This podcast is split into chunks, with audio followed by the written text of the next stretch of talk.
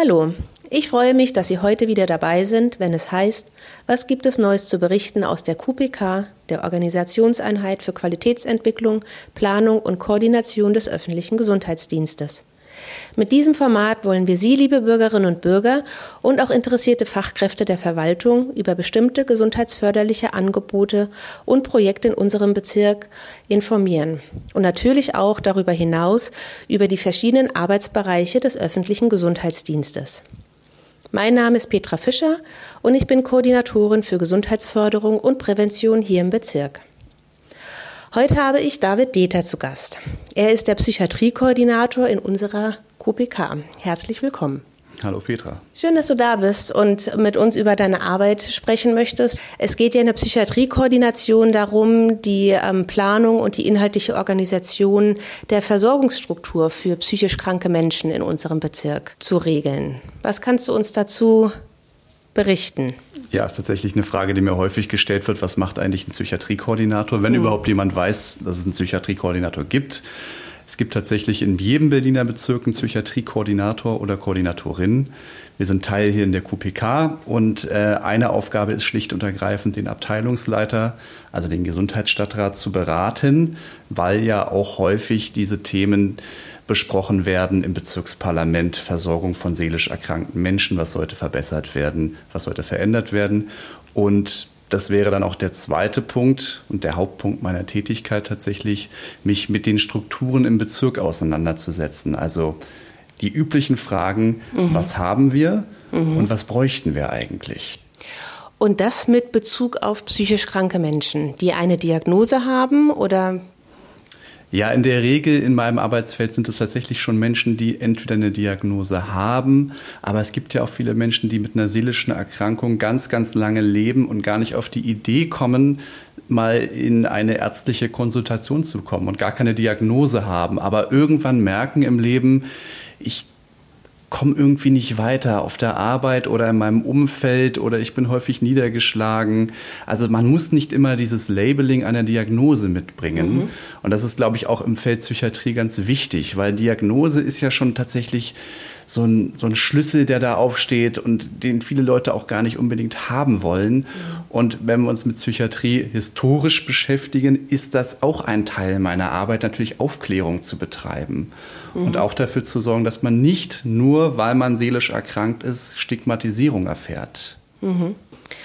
Ja, und das ist ja einfach auch der Unterschied zwischen Psychiatrie, was ja sehr medizinisch geprägt ist, zu Psychotherapie. Gibt es da Unterscheidungen? Naja, das ist immer die spannende Frage, was ist denn Psychiatrie? Also wenn ich mit Bekannten drüber spreche oder auch mit meinen Studierenden an der Hochschule, ist es häufig so, dass Psychiatrie für uns alle auf die Klinik reduziert wird. Mhm. Ja, also ein klinisches Behandlungssetting, häufig, wie du richtig gerade gesagt hast, medizinisch geprägt. Davon sind wir ja seit vielen Jahren Gott sei Dank weg, mhm. weil es ist ja nicht so, dass wir Menschen aufbewahren wollen, sondern wir wollen Menschen helfen, irgendwann eigenständig ohne Unterstützung oder mit relativ wenig Unterstützung wieder selbstständig leben zu können. Und deswegen ist in Berlin und auch in anderen Bundesländern ein System um die Kliniken herum entstanden. Mhm. Und das ist sicherlich auch ein großer Teil meiner Arbeit, dieses System zu koordinieren mhm. und auch immer mal wieder neue Denkanstöße einzubringen. Mhm. Also einerseits Menschen, die tatsächlich erkrankt sind und aber ganz normal leben können in unserem täglichen Umfeld, aber dann auch Menschen, wie du gesagt hast, die merken, dass sie nicht gut zurechtkommen und aber auch nicht genau wissen, worum es geht und dann sich bei euch oder in deinem System Unterstützung suchen können. Genau, weil es gibt ja unterschiedliche Krankheitsbilder und es gibt unterschiedliche Ausprägungen von Krankheitsbildern und so kann sich ja auch mein Hilfebedarf darstellen. Und es gibt ganz viele Menschen, die sind sehr lange Jahre seelisch erkrankt da reicht es aber in Anführungsstrichen aus, dass sie in niedergelassener ambulanter ärztlicher Behandlung sind und vielleicht auch niederschwellig ein Medikament zu sich nehmen mhm. und kommen nie mit dem Versorgungssystem, über was wir sicherlich gleich sprechen werden, mhm. in Berührung. Und das ist auch in Ordnung so. Mhm. Das ist ja gut. Aber bei mhm. vielen anderen Menschen reicht das an der Stelle nicht aus, weil das Schwierige an der seelischen Erkrankung ist, wenn wir uns ein Bein brechen oder einen Arm brechen, das sehe ich selber an mir und du siehst es auch bei mhm. mir.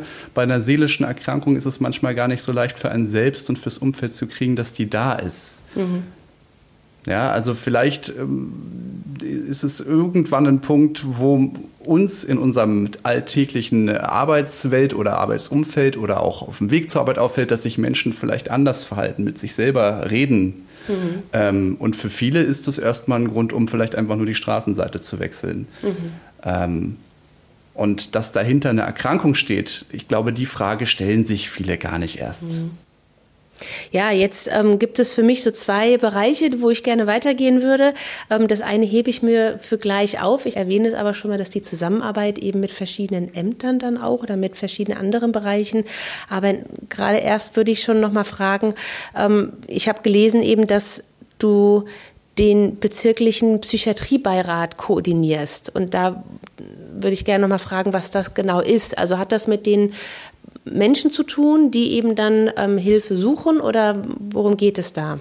Ja, also ein großer Teil ist richtig, ist tatsächlich äh, Gremienarbeit. Ein Gremium ist der Psychiatriebeirat. Das ist ein Gremium, was wiederum vom Abteilungsleiter, also vom ähm, Stadtrat für Gesundheit berufen wird und was ein Beratungsgremium für diesen darstellt. Mhm. Also damit er nicht immer nur hört, was ich ihm als mhm. eine Person erzähle, sondern auch Expertinnen und Experten aus anderen Bereichen, also aus mhm. der Klinik, mhm. ähm, Angehörige von betroffenen Verbänden oder auch von unseren freien Trägern, die wir hier im Bezirk haben, die äh, seelisch Erkrankte betreuen. Mhm damit der immer up-to-date ist, wie ist die Versorgungslage und was sind Punkte, die er auch selber ins Bezirksparlament einbringen muss. Mhm. Das ist ja interessant, also dass da wirklich ähm, breit informiert wird ähm, über das Thema. Ähm, was ist dann das andere, das bezirkliche Steuerungsgremium Psychiatrie? Was ist dann davon ja, zu verstehen? Das würde ich sagen, ist so ein bisschen das Kernstück oder das Herzstück meiner Arbeit, weil wir haben, ich sage immer, wir haben zwei oder drei Säulen hier im Bezirk in der Versorgung von seelisch Erkrankten. Also einmal haben wir zwei Kliniken, das ist der stationäre Bereich. Mhm. Es ist in Charlottenburg die Schlossparkklinik und in Wilmersdorf die Friedrich von Bodeschwing Klinik.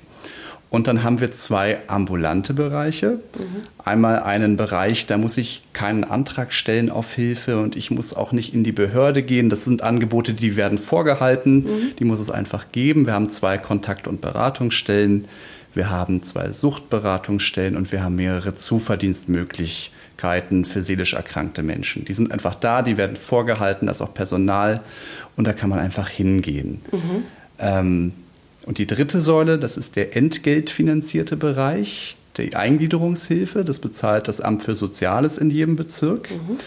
Und die Plätze, die dort verteilt werden, das erfolgt in jedem Steuerungsgremium Psychiatrie von jedem Bezirk. Also dort wird am Ende entschieden, welcher freie Träger betreut den seelisch Erkrankten, der einen Hilfebedarf hat.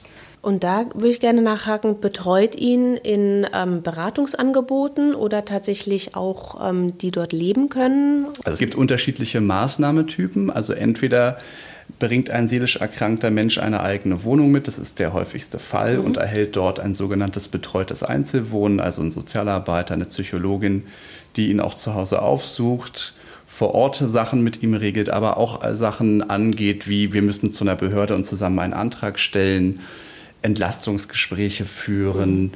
Also eigentlich alles angeht, wo der seelisch Erkrankte sagt, das kann ich nicht alleine oder ich kann es gar nicht und eine Unterstützung braucht. Und das ist auch alles Teil dieser dritten Säule, die du beschrieben genau. hast. Genau was es immer weniger und gibt und was sehr schwierig ist in Berlin, ist eine Betreuung in einer Trägerwohnung. Das heißt, Träger haben auch eigene Wohnungen, wo mal eine therapeutische Wohngemeinschaft ist oder auch ein Einzelwohnen. Das heißt, man kann bei dem Träger auch einziehen und wird dort dann auch betreut, muss keine mhm. eigene Wohnung haben. Mhm. Und es ist leider so, dass viele seelisch erkrankte Menschen auch aufgrund ihres Verhaltens in der schwierigen Krankheitsphase häufig ohne Wohnung dastehen, mhm. weil sie sie einfach schlicht und ergreifend verloren haben. Weil die Kohärenz zwischen sozialem Abstieg und seelischer Erkrankung, die ist leider hoch. Mhm. Das muss man leider immer noch sagen. Ja, das ist schade. Also wenn das so eben auch in Verbindung steht, aber wie gut, dass es dann die Möglichkeiten einfach auch gibt, dass sie da ein Stück weit aufgefangen werden. Oder ich, denke, ich denke, das ist ganz wichtig, dass wir diesen Teil der Daseinsfürsorge erfüllen. Aber natürlich, und das ist wieder ein Punkt der aufklärerischen Arbeit, natürlich wollen wir eigentlich alle dazu hin, dass dieser Automatismus ich werde seelisch krank, ich verliere im schlechtesten Fall meinen Arbeitsplatz, ich verliere irgendwie meine Wohnung und verliere vielleicht auch einen Teil meines Umfeldes, weil man gar nicht weiß, wie man damit umgehen kann. Davon müssen wir weg. Das ist ein langer mhm. Weg, weil wir uns immer wieder vergegenwärtigen müssen, wie lange ist uns, sind uns bestimmte Krankheitsbilder überhaupt bekannt? Wie lange mhm. beschäftigen wir uns mit seelisch erkrankten Menschen? Und wie sind wir früher mit seelisch erkrankten Menschen in unserer Gesellschaft umgegangen? Da haben wir dafür mhm. gesorgt, dass sie irgendwie sich am Rande der Stadt mhm. äh, befinden. Das hat sich über lange, lange Zeit so in Europa äh, abgebildet hat, ist durch den Nationalsozialismus nicht besser geworden mhm. und erst sehr spät durch Psychiatrie-Enquete und Reform hat sich hier was verändert. Das ist immer noch ein sehr, sehr eine sehr junge Struktur, wenn man sie mit anderen medizinischen Strukturen vergleicht. Mhm. Und wie ist das, weil du das eben gerade beschrieben hast, dass eben viele auch ihre Wohnung verlieren oder auch den Arbeitsplatz? Gibt es dann auch die Möglichkeit für, ich sage jetzt mal, potenzielle Arbeitgeber oder auch für ähm, potenzielle Vermieter, sich dann an dich zu wenden oder an die Strukturen zu wenden, um sowas möglicherweise abzuwenden? Ja, das mache ich jetzt selber nicht, mhm. sondern wir haben ja auch eine, eine, eine Struktur im Gesundheitsamt. Also mhm. es gibt nicht nur freie Träger im Bezirk, es gibt auch einen öffentlichen Träger. Mhm. Das ist die Zusammenarbeit, ne? Glaube genau. ich, auf die ich jetzt gerne kommen wollte. Ähm, das ist unsere Beratungsstelle im Gesundheitsamt, der Sozialpsychiatrische Dienst, der sich ja mhm. hier auch schon mal vorgestellt hat. Genau. Und da könnte man, und das tun tatsächlich auch viele, also ich mhm. habe selber dort lange gearbeitet, da melden sich auch Arbeitgeber, ich habe jetzt hier einen Mitarbeiter und irgendwie ist der erstmal für mich komisch und mhm. der war früher anders und ich mache mir Sorgen, was mhm. kann ich denn tun? Mhm. Und ich finde das immer den, den deutlich besseren Weg, als einfach jemanden rauszuwerfen oder festzustellen, ja. der war jetzt so lange krank, ich gucke mal, dass ich jemand anders finde. Mhm. Weil das heißt ja nicht, weil ich seelisch krank bin, dass ich alle meine anderen Fähigkeiten verliere. Die treten vielleicht nur temporär in einen Hintergrund. Mhm. Aber die sind ja weiterhin da, die Kompetenzen. Ja. Und wenn dann eben Unterstützung kommen, werden die ja vielleicht auch wieder stärker dann auch im Das ist ja immer, immer das mhm. Ziel. Deswegen heißt ja diese Säule auch, äh, die zweite Säule Eingliederungshilfe, es soll ja dazu führen, dass ich irgendwann wieder selbstständig und am besten ohne Hilfe äh, leben kann. Mhm. Und das ist auch immer noch ganz wichtig, das hier zu erwähnen, da gibt es ja auch eine Schweigepflicht. Ne? Also wenn sich tatsächlich Bürger oder Arbeitgeber, Vermieter, Bekannte an das Gesundheitsamt wenden, dann wird das ja vertraulich behandelt. Ja, sollte man halt immer noch dazu sagen, dass das, wenn man das will, dass das vertraulich behandelt. Manche wollen das auch nicht, die wollen einfach das mit jemandem erstmal besprechen. Mhm. Ähm, ich kann immer nur dazu raten, im SPD, also Sozialpsychiatrischen Dienst, anrufen, sich beraten lassen.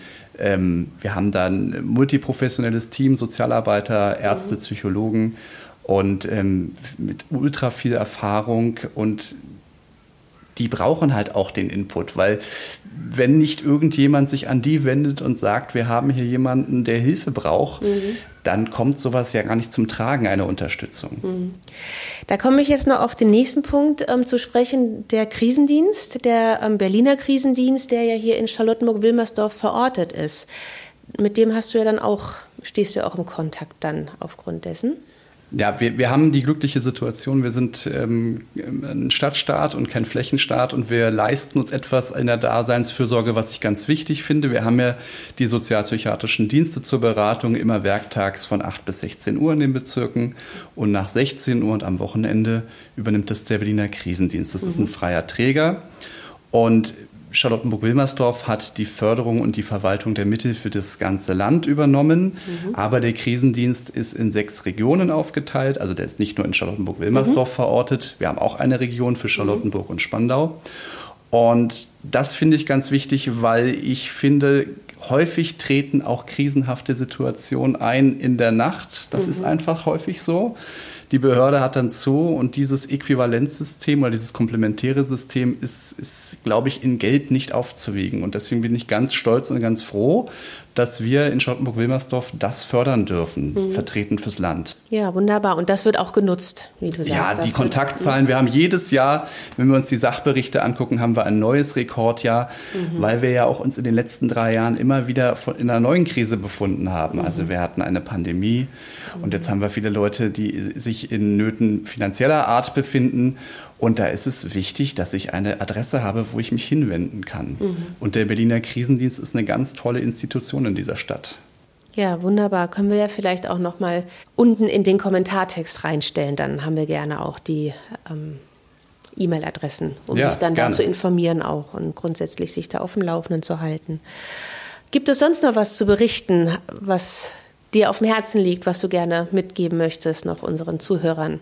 Na, ich glaube, das waren schon die, die, die Säulen, die wichtig sind in der Versorgung und das, was, glaube ich, wichtig ist für uns alle, halt zu akzeptieren, dass eine seelische Erkrankung eine Erkrankung ist, wie es auch eine somatische ist und dass es auch Möglichkeiten gibt, es zu behandeln. Aber dass bei vielen Menschen, die seelisch krank sind, diese Einsicht erstmal nicht da ist, das als Krankheit zu erkennen und eine Behandlungsfähigkeit anzunehmen. Dass das aber nicht heißt, dass man diese Menschen sozusagen aus dem System rausschmeißt, sondern dass man immer wieder versucht, Leute auch anzusprechen und Hilfe anzubieten oder wenigstens die Beratungsstellen anzurufen, damit da auch was in Gang gesetzt werden kann. Das hat auch nichts mit Anschwärzen zu tun, sondern wirklich mit Unterstützung anbahnen. Und auch, wie du es eben so schön gesagt hast, ein Stück zur Entstigmatisierung beizutragen, dann auch selbst zu lernen, wie kann man damit umgehen. Ja, ich finde das wirklich faszinierend. Ähm, Also ich glaube, eine Depression ist inzwischen eine Erkrankung, die ist relativ äh, gesellschaftlich anerkannt. Aber wenn wir über eine Krankheit wie eine Schizophrenie äh, sprechen, ist es, glaube ich, schon deutlich schwieriger, das ohne Stigmatisierung zu besprechen. Ja, vielleicht auch aufgrund der fehlenden eigenen Kenntnisse ne? darüber, dass es vielleicht nichts Gefährliches ist, was einem da begegnet. Nein, es ist halt was anderes und das ist eine Erkrankung und die kann man auch behandeln. Ähm, und das wirkt aber auf uns natürlich erstmal komisch, wenn da jemand vor sich hin brabbelt oder laut mit sich selber spricht. Das ist erstmal was Fremdartiges, das verstehe ich total.